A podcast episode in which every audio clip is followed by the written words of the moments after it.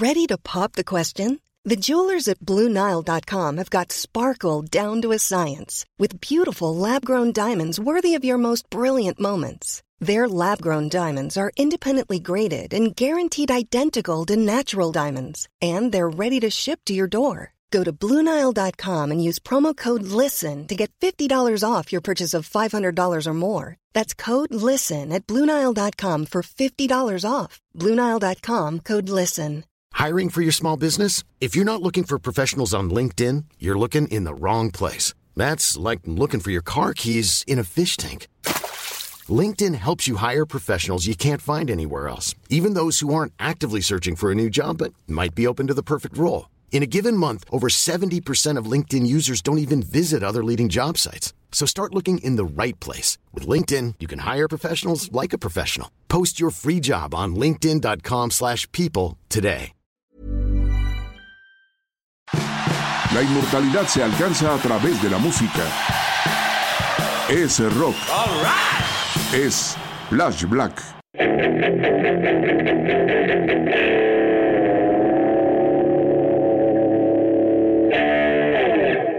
Hey, hey, hey, ¿cómo están amigos y amigas? Flash Black, estamos de regreso aquí en este podcast dedicado 100% al rock, no por nada, aquí está el ADN del rock. Mi nombre es Sergio Albite, le doy la bienvenida a mi amigo Jorge El George Medina, como siempre, y hoy tenemos un gran invitado, un colega también del medio del rock, desde Panamá y también nativo de Colombia. Bienvenido, mi querido Walter Serna, del medio, los, las mejores historias del rock que también están en redes sociales. Eh, bienvenido, querido amigo. Hola Sergio, hola Jorge y hola a todos los que están por aquí acompañándonos en esta noche, tarde, mañana, cuando lo estén viendo. Es un placer estar hablando y compartiendo sobre rock and roll, algo que hace vibrar nuestra vida, chicos. Exactamente. Un saludo a todos los Flash Black escuchas que nos interceptan en cualquier punto del mundo y estamos muy contentos de que eres nuestro primer invitado internacional, alguien con quien nos hemos dado cuenta de a poco, pero más aún ahorita, antes de entrar al aire, de que pues tu causa es muy parecida a la nuestra, que todo lo haces por la pasión por el rock que eres de las contadas personas que se dedica a eso estando en Panamá, siendo nativo, como ya decía mi querido Serge, de, de Medellín, Colombia. Y, y bueno, me emociona también mucho que nos acabas de revelar que vía las redes cuando tuvimos ese, esa noticia del escándalo de que Jimmy Page y Robbie Williams son vecinos y se odian y, y se llevan demandando y no sé qué fue que nos descubriste y justamente pues esa es la magia de las redes sociales ahora y, y que tú lo vives también por, por tu lado, ¿no? Pero dedicándote totalmente a otras cosas, como decimos aquí, para lo que da para tragar. Literal, literal, Jorge, ahí lo descubrió ustedes y, y son pocas las cuentas, lo hablábamos también antes de iniciar, son pocas las cuentas que, que puedo decir que, que me encanta ver el contenido de principio a fin. Ya sabes, ese apuro de las redes, de, de, de esa rapidez con que se pasan los, los posts, los reels, y poder detenerse uno a escuchar una buena historia, algo que realmente te llegue. A mí me cuesta y con ustedes lo encontré y, es un placer poder estar esta noche hablando un poco sobre eso y muchas cosas más, ¿no? Oye, Walter, además de que hoy vamos a hablar de un disco histórico de los 70 de una gran banda de rock que después se convirtió en hard rock y que evolucionó un poquito y diera pie a lo que hoy es el heavy metal, eh, háblanos un poquito de tu background en el rock, eh, también como hombre mediático, también te apasiona esto, estás en la radio allá en Panamá, ¿qué, qué nos puedes compartir de eso? Eh, Sergio, la música ha sido una compañera inseparable literalmente desde que tengo uso de razón. En Medellín soy el menor de tres hermanos. Eh, mi hermano mayor fue rock and rollero toda la vida. Digo fue porque hoy por hoy es un ser de luz donde ya escucha otro tipo de cosas y ya está grande, en fin. Pero recuerdo esos primeros acercamientos al rock con los cassettes, cassettes grabados, no ni siquiera cassettes originales, sino grabados, regrabados, escuchar esa... La primera vez escuché una guitarra distorsionada, creo que a, mí eso me entró no por los oídos, sino por los poros. Y siempre hoy por hoy que escucho una, algo nuevo o algo del ayer, necesito escuchar esa guitarra, es lo que más me, me pone a viajar, me, me hace conectar el sonido de la guitarra, ¿no? Esto me hizo en su momento, después de que terminé mi, mis estudios, eh, iniciar la universidad con licenciatura en música. Allí enfoqué la carrera en, en guitarra y en la voz. Y pues bueno, ya en Medellín tuve una banda, no mucha, sino una banda de 15 años, con la cual hacíamos covers y una que otra canción eh, original. Pero éramos una banda de, de fin de semana estar tocando en bares y estar siempre conectados con el tema de la música. Oye, y perdón amigo, cuéntanos un poco, Walter, ¿cuáles son tus bandas favoritas de, rock y cuál es la situación del el género tanto en Panamá como en Colombia? Sabemos que en Colombia es muchísimo más eh, pues común el gusto por el rock, pero cuéntanos un poco desde tu visión eh, cómo va ese asunto. Elegir una banda favorita es bien difícil, pero yo siempre podría, pondría en ese pedestal a los Stones, hermano. Para mí los Rolling Stones es de lo primero que escuché y lo que me voló la cabeza, literalmente, esa guitarra de Keith Richards y después ir conociendo un poco más de su, de su obra musical. Eh, me encanta, me encanta, todavía me siento a escucharlo, a ver sus videos, sus conciertos y lo disfruto como si fuera la primera vez. Eh, y me preguntabas algo más, ¿cómo es el rock aquí en Panamá? Bueno, eh, Jorge, no es precisamente el país más rockero de Centroamérica ni, ni de Latinoamérica, la verdad. Eh, es difícil para las bandas, para las pocas bandas de rock que hay en este país. es un tema muy de nicho, de pocas personas, de dos, tres bares, de, de si alcanzan a grabar algo, el de vender 100, 200 copias como mucho, ¿verdad? Difícilmente suena una banda de Panamá en radio eh, y tampoco hay mucha tradición, digamos, mucha historia de que hace 20 o 30 años haya existido uno cero de rockeros, pues la verdad no, no, no aplica mucho. Hay bandas, hay una en especial que le quiero mencionar, se llama Los 33, llevan más de 30 años tocando y son, digamos, como en el ámbito del rock, es lo más representativo de Panamá, pero creo que de Panamá nunca salieron, o sea, no, no, su sonido nunca cruzó la frontera. Y por ese lado, pues puedo decirte que es difícil, Jorge, es difícil, Sergio, eh, el medio del rock. Pero creo que un poco nace también la idea de, de, crear esta cuenta de las mejores bandas del rock, las mejores historias del rock, eh, como dando ese aporte a la pasión, al género que, que ha movido mi vida eh, saliéndome un poquito de esas corrientes tan, no quiero sonar grosero, pero esas corrientes que, que no me llegan, que no me transmiten nada, las corrientes actuales, ¿verdad? Eh, y pudiendo aportar ese granito con historia, con un poquito de, de, recordar, haciendo alarde de esa frase de mi papá de recordar es vivir, eh, pues creo que hay un poco nace también esa idea de esta cuenta o de estas cuentas de, de las mejores historias del rock, entre otras cosas, están, el, si nos quieren buscar o nos quieren encontrar, es lo mismo para todas las redes sociales. Las mejores historias del rock en YouTube, en TikTok, en Instagram, en Facebook, es la misma, las mejores historias del rock. Qué bueno que lo mencionas, Walter. Y aprovechando también decir nuestras redes, amigo, Estamos en TikTok como arroba flashblackpodcast, en Instagram y Twitter como arroba flashblackpod. Y bueno, también nos encuentran personalmente. Eh, está Jorge en Twitter e Instagram como arroba medinaudio. ¿Y a ti cómo te encuentran en el personal si lo quieres compartir, Walter, también? El personal, bueno, sigue siendo el mismo, las mejores historias del rock. La verdad no tengo personal así de, de, de las fotos y del almuerzo y de la familia, no, no, no. Soy y redes en ese, en ese aspecto, Sergio? Muy bien, pues a mí me encuentran como arroba albuitre con B chica y pues ya dándole pie al tema del que vamos a hablar hoy, que es en lo personal es un gran disco que siempre he disfrutado y una banda que sí me marcó mucho, sobre todo en mis veintes, que fue cuando le entré a todo ese estilo de rock y hoy vamos a hablar del gran álbum que es Machine Head de Deep Purple, discaso con leyendas como Richie Blackmore, gran guitarrista, también muy polémico, también del que se dice es muy difícil de trabajar con él. Gran vocalista Ian Gillan, que todavía sigue al frente de la banda, quizá ya no con el mismo nivel, pero ahí sigue. Y vamos a hablar de este disco, pues de todos los detalles que también rodearon a la grabación, en... ¿En dónde lo grabaron, mi querido George? Ah, pues fue ahí en Montreux, en Suiza. Montreux. ¿Qué tal? Sí, todo para evitar impuestos, porque pues ahí estaba el famoso casino, que ahorita vamos a tocar más a fondo la anécdota, pero pues que se vino abajo eh, debido a una bengala que se disparó en un concierto de Frank Zappa y se quedó atorada en el techo.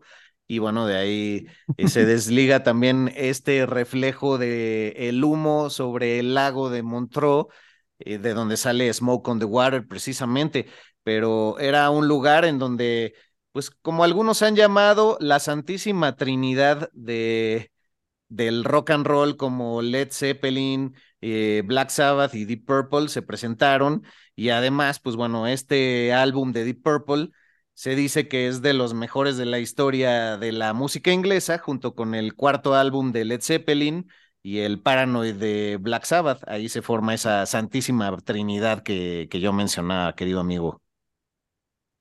Sí, es un disco que disfruto mucho, Walter.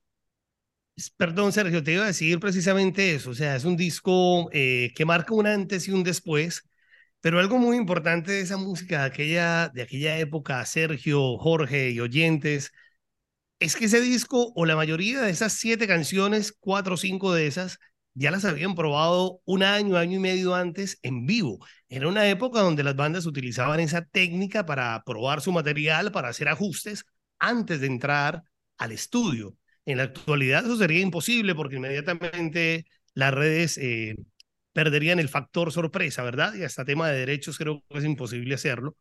Pero varias de esas canciones, antes de ingresar ese diciembre del 71 a, a Ian Montrose, como decía el compañero Jorge, eh, ya varias canciones se habían probado y lograron ya terminarlas directamente en el estudio móvil de los Rolling Stones. Esto hace parte de las anécdotas que vamos a estar contando en este episodio.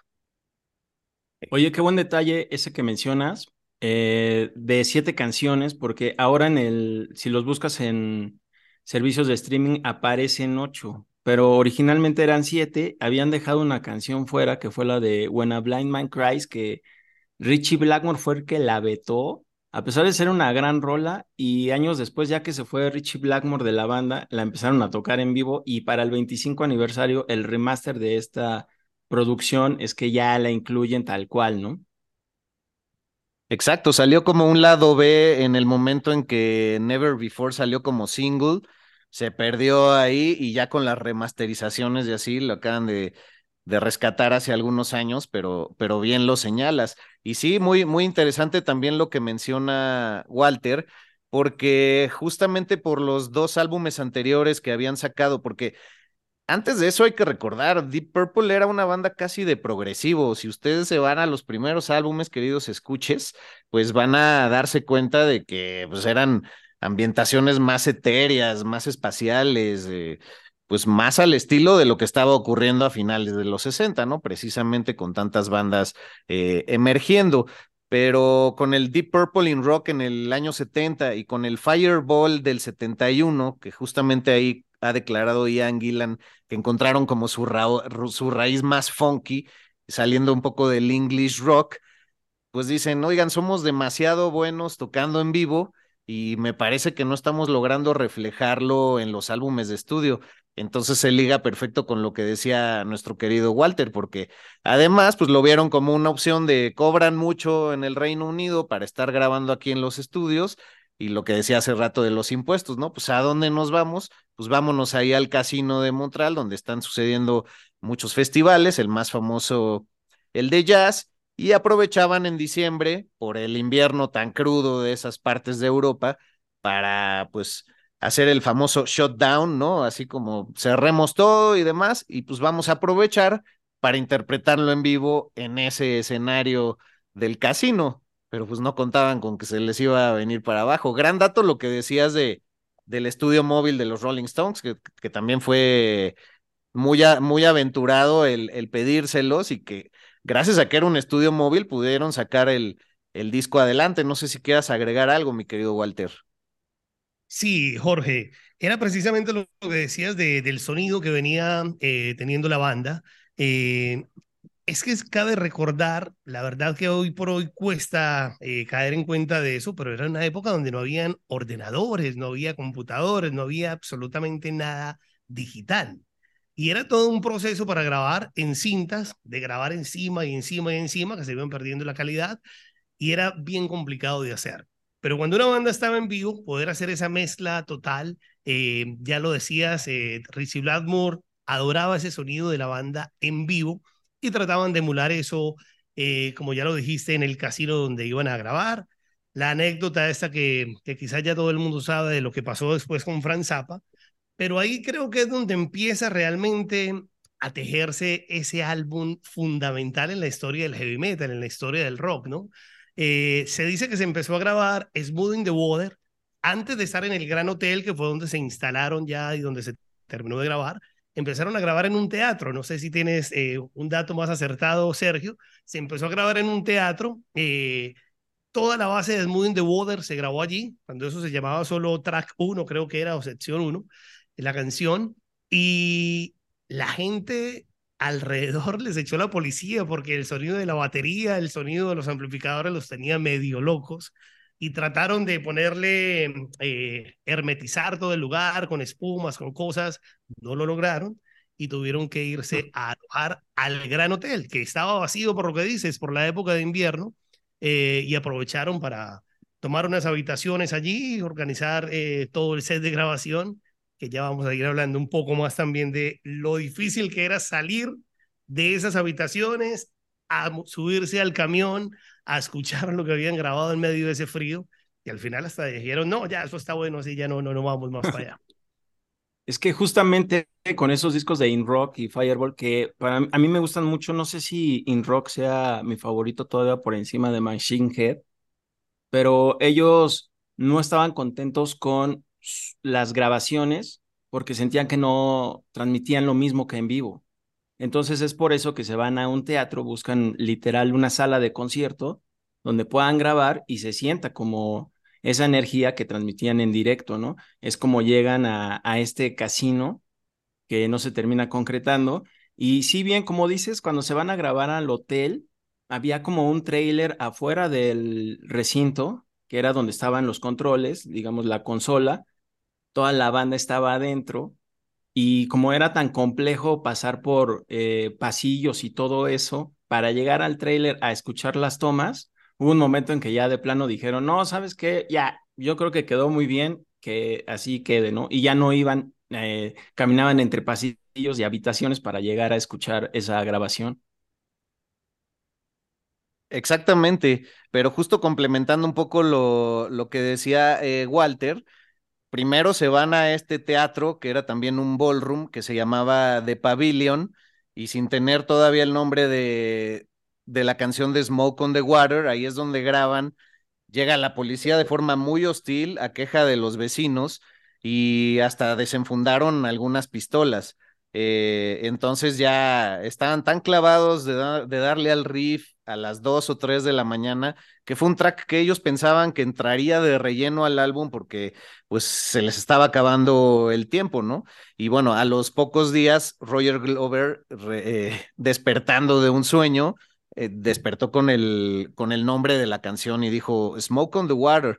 Así es que sin ese incendio en el casino no hubiera ocurrido. Pero también hay otro detalle muy importante y es que Claude Nov quien era el fundador y manager del Festival de Jazz, no le importó que se quemara el casino y, ahí andaba moviéndose, no, pues a ver a dónde los muevo, entonces por eso primero acaban en el, en el pabellón tocando. Y, y, bueno, este hombre además tenía muchas migas con los Rolling Stones, con Led Zeppelin, con Pink Floyd, con, con Black Sabbath. Y después de que ocurre este incidente con la policía, justamente se acaban yendo al, al Grand Hotel donde pues usando colchones y las sábanas tuvieron que aislar, como bien decía mi Search y, Walter, pues lo, que pudieran de los pasillos, pero a la vez les daba tanta flojera ir a checar al tráiler las tomas, por, también por el frío y porque tenían que literal atravesar este, dos puertas, un baño, bajar por un balcón, luego atravesar la recepción, cruzar un, un pasillo y luego eh, un, un patio entonces le daban y le daban hasta que decían, yo creo que ya tenemos suficientes tomas y, vamos a checar, pero, pero es, es de esas anécdotas del, del rock invaluables, ¿no? Sí, y aparte de eso, Sergio, creo que mm, el disco como tal se convirtió en lo que se convirtió por la química que había entre los cinco integrantes. Era algo, incluso la misma banda eh, no pudo volver a emular después. Pero en ese momento esos cinco genios, creo que las, las siete canciones eh, están firmadas por los cinco, ¿sí? Eh, era un trabajo de verdad muy de equipo, o sea, no solamente sentarse a escuchar eh, es ni siquiera ver a Richie Blackmore sobresalir más con su guitarra por encima de los demás.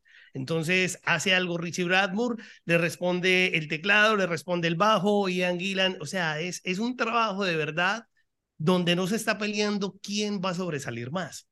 Y al final del día creo que eso es uno de los, de los secretos o de, las, de esos puntos que le funcionó tanto a Deep Purple para, para que este álbum se convirtiera en el ícono que es en la actualidad, sin más de 50 años después. Fíjate que creo que eso que mencionas de que un instrumento lanza un sonido y el otro le contesta, se plasma increíble en la que abre el álbum, que es Highway Star, que esa es mi canción preferida. Sí, mi, canción preferida de la banda, pero también creo que figura en mi top 10 de todos los tiempos porque fue la que me hizo meterme más a estos teclados, a estos órganos de John Lord, por lo que luego me metía a, escuchar a Uriah Heep o bandas de ese tipo, ¿no?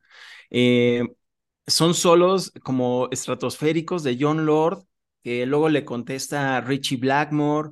Y también vi que en una entrevista el propio Blackmore le dicen, oye, pues tú cómo compones, ¿no? ¿Cómo es que te inspiras? Y él dice, pues así, miren, y agarra una guitarra así de lo más normal y empieza a tocar Highway Star, digo, sin saber que iba a convertirse en ese tema, ¿no? Y ya a partir como que de eso es como, junto con los demás, es que ya empiezan a crear esta gran pieza que dura más de seis minutos o algo así, y es de las que realmente a mí me motivan mucho por la epicidad, quiero decir, que es esa rola, güey. Ah, muy cierto, ese detalle es súper importante, porque justo sí, en la gira en Estados Unidos, como activación con la prensa, le preguntan eso y lo empieza a improvisar, pero también hay un detalle que olvidamos subrayar en esa gira en Estados Unidos y es que a Ian le da hepatitis y posteriormente también se la contagia a Richie Blackmore. Entonces, hay estos pasajes que tanto pudieron ensayar en vivo, como bien decía al principio Walter, y otras cosas que fueron surgiendo entre la improvisación. La mayoría del disco surgió de la improvisación, pero pequeños pasajes vinieron también en la, en la época de enfermedad de esos dos o tres meses, que la hepatitis es una enfermedad súper agresiva y que en esos tiempos era eh, bastante común. Entonces, sí, bien, bien interesante cómo se fue hilvanando ese rompecabezas, ¿no? Sí, una química total había entre los músicos y, y esa improvisación, así mismo eh, volvemos a retomar un poquito cómo era que se, que se hacía la música antes, chicos. O sea, las bandas entraban, para empezar eran maestros, eran, eran, no eran propiamente aficionados a su instrumento, era, cada uno era una tenía un nivel muy alto en lo que hacía el baterista, el cantante, el guitarrista, y llegar como sin, sin muchas pretensiones de qué, de qué iba a funcionar, de qué objetivo querían lograr, simplemente plasmar eso. Lo que dicen de la improvisación de Richie Blackmore, así mismo Ian Gillen empezó a improvisar la letra. Vamos, somos una banda de rock and roll y vamos en el camión, no sé qué. Así mismo nació la, no solo esa, sino que hay historia de, bandas de, de, esa misma época, de esa misma época donde quizá esta, esto se salió solamente en un mes, creo, menos de un mes se, grabó este álbum. Otras bandas estaban hasta seis meses, tipo Led Zeppelin, seis meses, ocho meses, encerrados solamente en su tema de, de drogas, alcohol y música, cuando ya estaban ya por las nubes, ¿verdad? Sí, fíjate eso que también mencionas sobre la grabación, que se tardaban mucho y a veces no. Eh, con este disco solo son. Ready to pop the question? The jewelers at BlueNile.com have got sparkle down to a science with beautiful lab-grown diamonds worthy of your most brilliant moments. Their lab-grown diamonds are independently graded and guaranteed identical to natural diamonds, and they're ready to ship to your door. Go to Bluenile.com and use promo code LISTEN to get $50 off your purchase of $500 or more. That's code LISTEN at Bluenile.com for $50 off. Bluenile.com code LISTEN. I'm Sandra, and I'm just the professional your small business was looking for. But you didn't hire me because you didn't use LinkedIn jobs. LinkedIn has professionals you can't find anywhere else, including those who aren't actively looking for a new job but might be open to the perfect role, like me. In a given month, over 70% of LinkedIn users don't visit other leading job sites. So if you're not looking on LinkedIn, you'll miss out on great candidates like Sandra. Start hiring professionals like a professional. Post your free job on linkedin.com/people today. Burrow is a furniture company known for timeless design and thoughtful construction and free shipping, and that extends to their outdoor collection. Their outdoor furniture is built to withstand the elements, featuring rust-proof stainless steel hardware, weather-ready teak, and quick-dry foam cushions. For Memorial Day, get 15% off your Burrow purchase at burrow.com slash ACAST and up to 25% off outdoor. That's up to 25% off outdoor furniture at burrow.com slash ACAST. Hey, Dave. Yeah, Randy. Since we founded Bombus, we've always said our socks, underwear, and T-shirts are super soft. Any new ideas? Maybe sublimely soft. Or disgustingly cozy. Wait, what? I got it. Bombus. Absurdly comfortable essentials for yourself and for those facing homelessness. Because one purchased equals one donated. Wow, did we just write an ad? Yes. Bombas. Big comfort for everyone. Go to bombas.com slash ACAST and use code ACAST for 20% off your first purchase. Tres semanas y tres días. Eh, es un álbum que además es el sexto en su discografía, eh, que llevaba relativamente poco Deep Purple, pero ya era su sexta producción. Eh, también eh, llegan de Fireball, mucho éxito reconocido, y también todavía le dan mayor fuerza a este álbum con el disco que salió después en vivo, que es Made in Japan, donde tocan casi en su entereza el Machine Head. Gracias a ello es que todavía se hace más grande Machine Head, no solo en Estados Unidos, porque gracias a esto Ian Pace, el baterista, dice que logran entrar de lleno al mercado estadounidense y también al asiático, ¿no? En Japón, donde se vuelven una, pues una leyenda, tocan en el famoso teatro Budokan y hasta la fecha son grandes ahí en el país del sol naciente. Sí, un disco que, que vale la pena conseguir y que tiene muchísimo valor para los fanáticos. Y rescataría también de ciertas entrevistas que pudimos eh, checar, que justamente Glover, quien, quien era el bajista, Roger Glover, declaraba que el, el secreto principal para esta combinación de virtuosismo y simplicidad era que Blackmore, John Lord, que estaba en los teclados, eh, Ian Pace, que era un gran baterista también, se mezclaba muy bien todo ese virtuosismo de escuela, toda su creatividad con estas letras y aproximaciones musicales que se combinaban con lo animal, porque muchos dicen que tiene un lado muy animal eh, este disco y que a la vez encuentra un equilibrio perfecto para hacer una obra maestra, porque a veces si tienes demasiados virtuosos en la banda, todo el mundo dice, no, pero de esta nota no podemos ir a esto y demás. Y si es muy simple, pues no hay complejidad en la música. Entonces se combinaron estos dos factores como una ola chocando, ¿no? Con, con la resaca que, regresa y fue justamente como esa explosión. Sí, y mira, decía ahorita algo muy importante, Sergio, también sobre el álbum en vivo en Japón.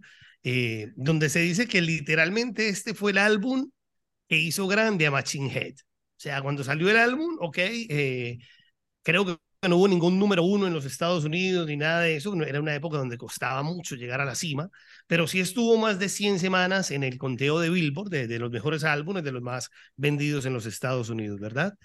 Eh, pero este álbum en Japón, eh, volvemos al virtuosismo que decía Jorge, quizá, es una banda que sonaba mejor en vivo que en estudio. O sea, en estudio no, no, no sobreproducían tanto como, como hacían otras bandas, digamos, ¿no? De meterle 20 guitarras y en vivo se escuchaba una, entonces el, el, oyente, el público queda como, como no complacido, no contento con lo que está escuchando. Pero esta banda en vivo, para mí es de esas que sonaban mejor en vivo que en, estudio en esa época era muy común, creo que, encontrar ese tipo de artistas, ¿verdad?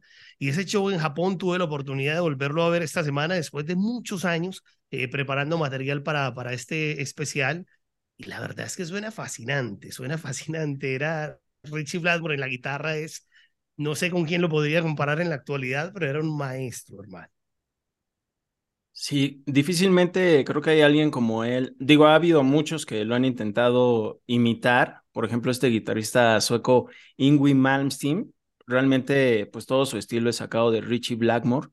Eh, algo importante a destacar que en este, esta producción fue de la banda tal cual. Ellos produjeron su álbum, pero como ingeniero estuvo Martin Birch, quien después se convirtió en un gran, gran productor dentro de la escena hard rock y heavy metal de los 80. Pues, produjo a Blue Oyster Cult, a Whitesnake, a Iron Maiden, fue muy popular con los ingleses también. Y por supuesto estuvo ahí con otros eh, colegas de Deep Purple, que fue Black Sabbath, pero ya en la época de Ronnie James Dio, les produjo el popular e increíble Heaven Angel.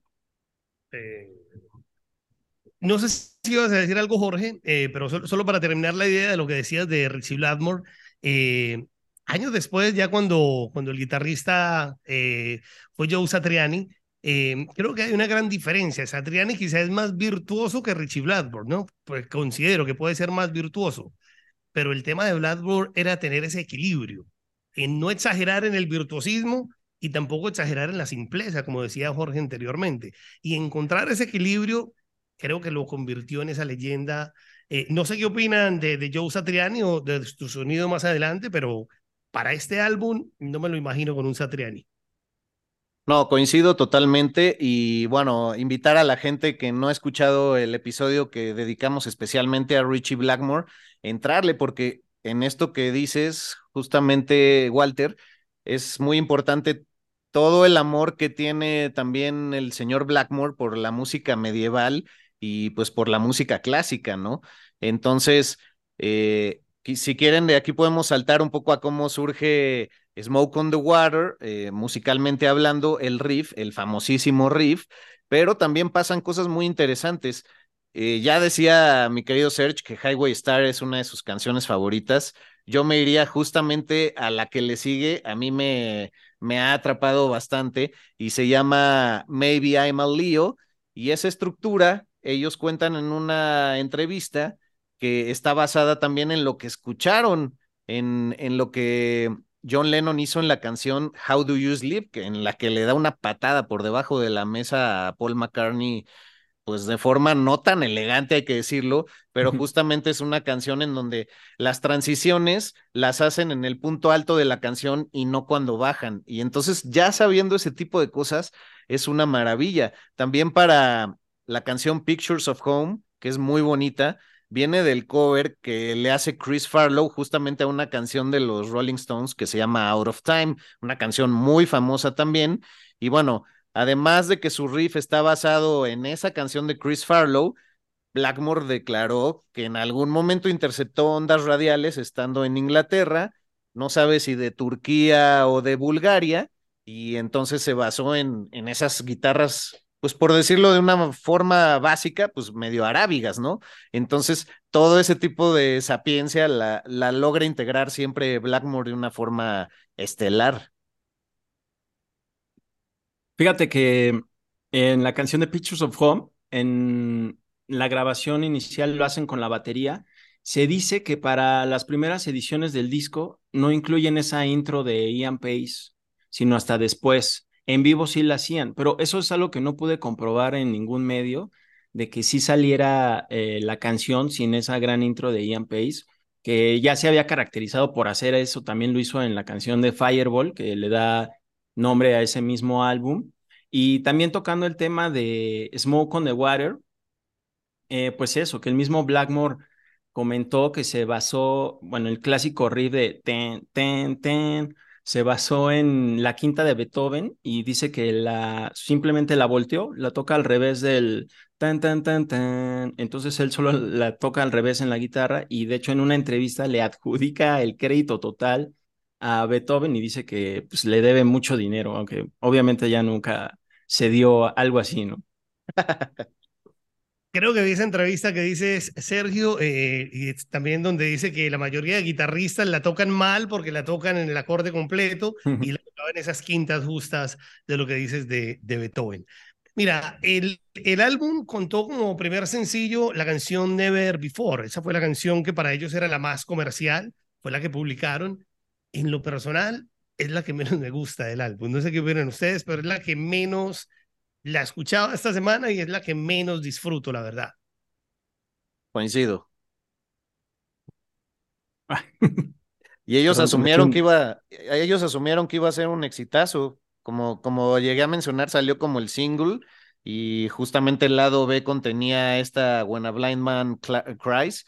Pero sí, yo creo que es la, la peor del disco. Yo invitaría a la gente a revisitar esta, esta gran producción porque te sorprendes, además de haber escuchado toda la vida Highway Star y Smoke on the Water, pues de todo lo que fueron capaces de hacer y sobre todo, pues los escenarios tan distintos, pero que de repente jugaban con, con tener acercamientos también, por ejemplo, en esa de Never Before decían que querían sonar un poco como a la banda Free o a Bad Company, ¿no?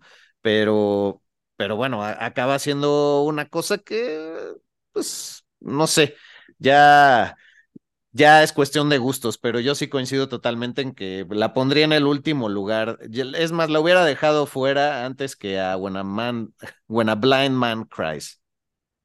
Sí, una canción que intentaron a propósito de hacer comercial. Me recuerda mucho también a Thin Lizzy, que en el disco de Jailbreak igual hicieron a propósito una canción muy comercial que sirviera como el primer sencillo y no les funcionó.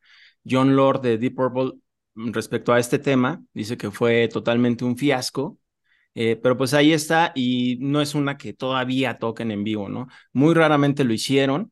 Eh, retomando otro de los tracks de esta producción, que es la de Space Trucking, muy heavy ah. también, que bandas incluso ya de metal pesado como Overkill de Trash, le hicieron cover por ahí de finales de los 90 también, y Richie Blackmore señala que se basó el riff principal en la música de la serie esta viejísima de Batman, que es la de entonces si le escuchas lento la de Batman, la de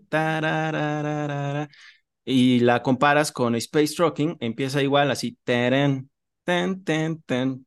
Entonces son esos pequeños detalles súper curiosos que son interesantes, pero a la vez ves que toman pues muchas influencias de distintos medios, como fue esta de Batman, que pues cómo lo relacionas con Deep Purple, ¿no?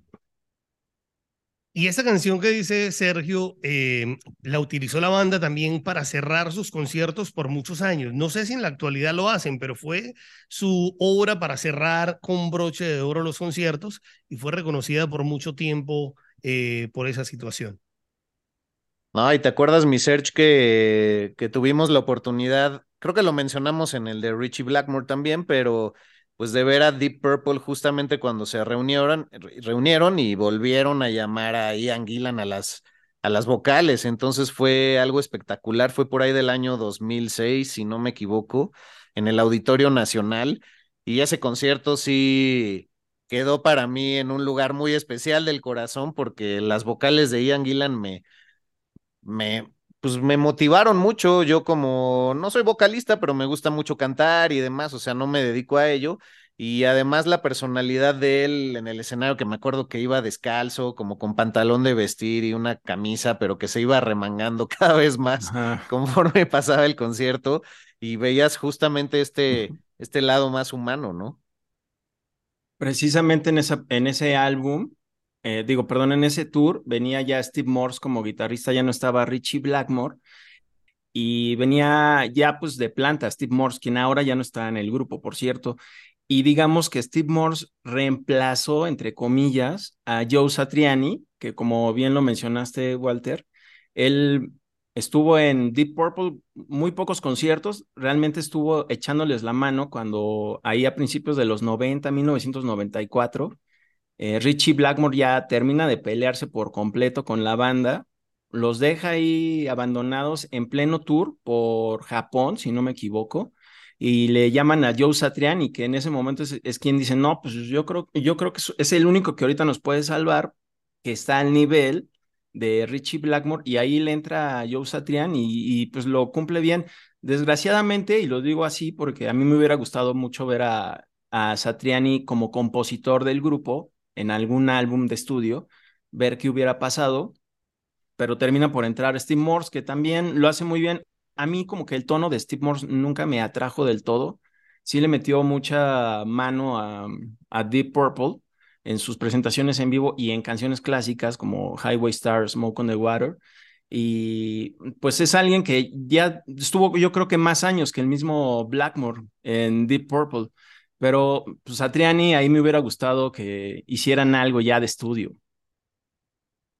Sí, coincido también, Sergio, con lo que estás diciendo, eh, porque hubiera sido, eh, no sé cómo describirlo, o sea, ver ese talento o esa, ese estilo característico de Satriani mezclarse con los integrantes restantes de, de Deep Purple.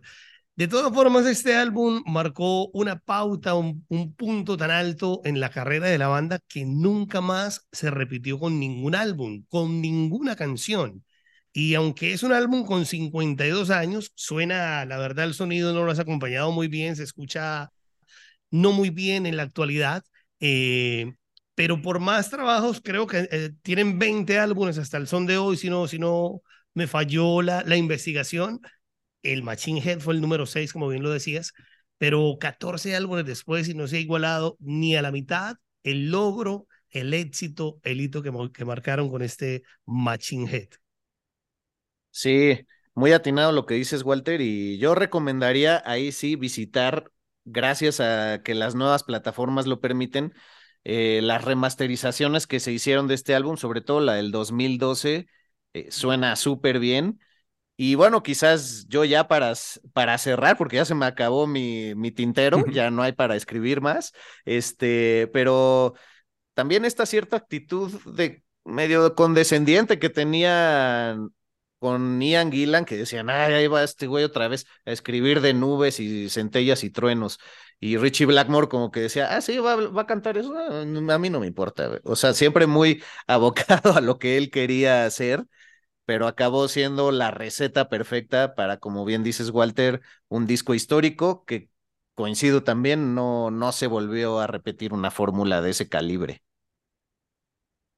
Yo rescataría, no está al mismo nivel que Machine Head, pero ya de la carrera de Deep Purple rescataría mucho Stormbringer, que vino un par de años después, ya sin Ian Gillan y sin Roger Glover, como que retoman ahí, le dan un giro a la banda, se convierte en lo que es Mark III, esta alineación también muy conocida y muy recordada ya con David Coverdale a la voz y Glenn Hughes en el bajo, se echan unos, unas rolotas en, en ese disco. Y también en los 80 resaltaría lo que fue la reunión de la Mark II con Richie Blackmore otra vez, que es este discazo que se llama Perfect Strangers, que regresan un poquito a esa onda progre, pero más eh, comercial, ¿no? Más coqueteando un poquito con el soft rock, a la Foreigner, a la Journey de esa época. Y así, pues hasta los 90, que hacen un muy buen disco con Steve Morse, que es el Dicular eh, difícil de pronunciar, pero está muy chido. Y creo que esa es la última gran producción que se avienta la banda, ya no al nivel como eh, nos tenía acostumbrados en los 70, y después ya vienen pues un poquito ya en decadencia. Ahorita yo ya lo siento que pues ya no es lo mismo, es comprensible por la edad también, pero siguen manteniendo ese legado de lo que es eh, Deep Purple. Y pues sí, chequenle ahí también a todos los que nos escuchan, denle una visitada a ese álbum en las plataformas. También un dato curioso que quisiera sumar, que es el de la portada, que es una fotografía que en realidad es un reflejo de la banda en una hoja de metal pulido que se las toma el fotógrafo Shepard Shervell e incluso él mismo sale en, en la portada, aunque no se ve, es un ente ahí oscuro que está abajo de la palabra head, del título Machine Head, y pues ahí están todos como distorsionados también en estas reediciones, y como ya venían en un pleito Deep Purple con Richie Blackmore, se dice que borraron de la portada al mismo Blackmore. Después lo regresaron porque hubo quejas. Eso tampoco lo pude comprobar. Eh, busqué por todos lados esa portada sin Blackmore, pero es lo que se dice por el pleito, que todavía hasta la fecha tienen un poquito, pues a voces, ¿no? Con el mismo Blackmore, pero pues ahí se mantiene y yo creo que jamás, y digo, y aunque lo hagan, eh, ya no va a ser lo mismo una reunión con el mismo Richie Blackmore. Wow, no, pues excelentes datos los que acabas de agregar, claro, la portada es súper, súper icónica. Yo simplemente diría que qué bonito juntar sapiencias, pasiones y justamente complementarnos en esto. Y, y bueno, nada más el último dato que acabo de encontrar que se me resbaló es que también el estudio móvil de los Rolling Stones estuvo a punto de valer queso porque estaba muy cerca del incendio ahí en el casino cuando estaba todo, entonces le tuvieron que echar cubetadas de agua y por eso tuvieron que ver cómo lo movían lo más rápido posible, pero a la vez tuvieron que esperar a que se bajara la temperatura de, del estudio móvil para poderlo eh, mover ahí al pavilion, como mencionábamos hace unos, unos minutos. Entonces, creo que así como suceden estas grandes cosas en el mundo de la música que son incidentales, un incendio que es una tragedia y que, por supuesto, gente que, bueno, afortunadamente nadie perdió la vida, pero hubo pérdidas económicas, era un foro que que acogía un montón de festivales y que era icónico para las bandas irse a presentar ahí a lo largo de toda Europa, pues acabó siendo este reflejo perfecto de bueno, a veces unas cosas dejan la vida y al perecer crean otras grandes cosas en las artes, ¿no? Entonces, creo que es una excelente forma de dar cierre por mi parte a esto. Y mi querido Walter, ¿tú tienes algo que, compartirnos, que agregar?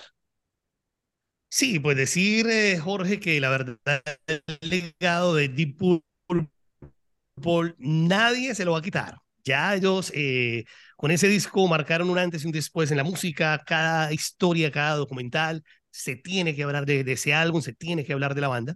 Eh, fue un éxito que les pudo incluso a ellos mismos, eh, no sé si hablamos un poco, que la banda cuatro años después se separó, única separación que tuvieron del 76 hasta el 84, creo que fue ocho años, cada uno estuvieron por su lado, hasta ese reencuentro a mitad de los 80, pero ya la banda trató fue de acomodarse a la nueva década. A las bandas de los 70 les costó mucho encontrar su camino en los 80. Quizá la de los 80 se encontraron un poco más eh, sencillo la transición a los 90, pero para esta de los 70, por su sonido, por su misma edad, eh, fue bastante complicado.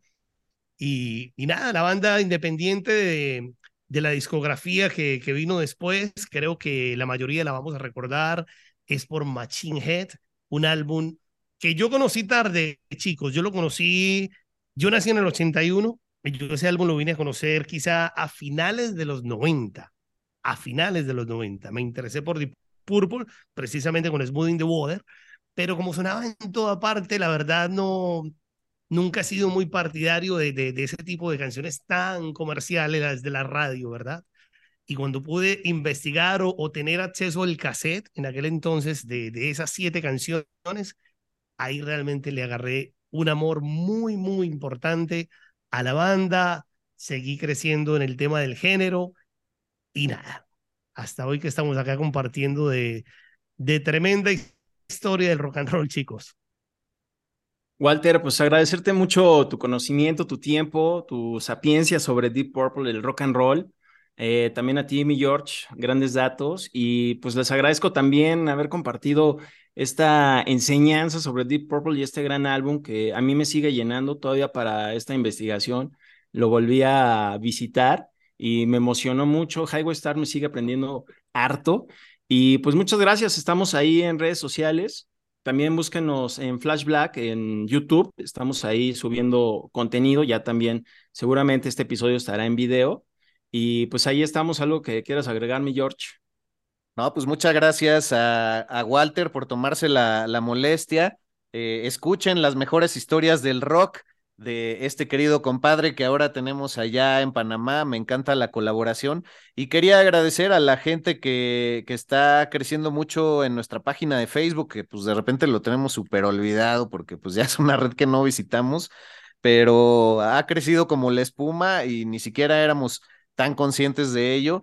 Y pues un saludo a todos los hispanoparlantes a lo largo de este globo y recordarles que el rock no muere, simplemente se transforma como la energía misma. Así es que, Walter, que sea la primera de muchas y gracias por prestarnos tu sapiencia y tu tiempo. Que así sea, Jorge, la primera de muchos saludos para ti, Sergio. Gracias por la invitación. Eh, y seguimos, por supuesto, van a venir más episodios, más historias y esperamos que esto sea del agrado de todas, todos los fanáticos que están con Flash Black y con las mejores historias del rock. La inmortalidad se alcanza a través de la música. No es solo todo lo que se ha dicho a través del rock, es todo lo que nos queda por decir. Rock por siempre en Flash Black.